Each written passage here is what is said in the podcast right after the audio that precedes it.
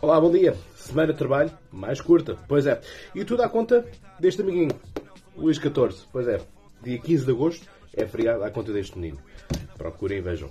Ora bem, aquilo que importa aqui nós dizemos é o seguinte: dia 15 de agosto é feriado, mas além disso marca também, numa história contemporânea, eh, um capítulo recente, que falamos obviamente de um ano da tomada do poder dos talibãs no Afeganistão, em que vimos aquelas imagens horríveis de pessoas agarrarem-se aos aviões, a caírem uns eh, metros, quilómetros à frente, a caírem dos aviões, e portanto, eh, assim, imagens chocantes, horríveis, horripilantes, de, que nós temos desse fatídico dia de 15 de agosto de 2021. Obrigado, Biden.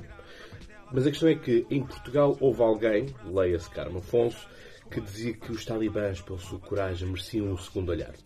Na mim não me parece, da minha perspectiva, que alguém mereça um segundo olhar quando os direitos humanos são destruídos, quando a democracia é destruída. Portanto, as coisas são assim.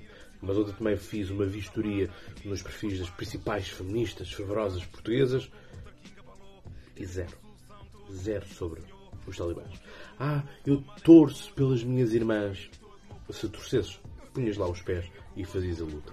Portanto, palavras cheias para o like fácil. Não, obrigado.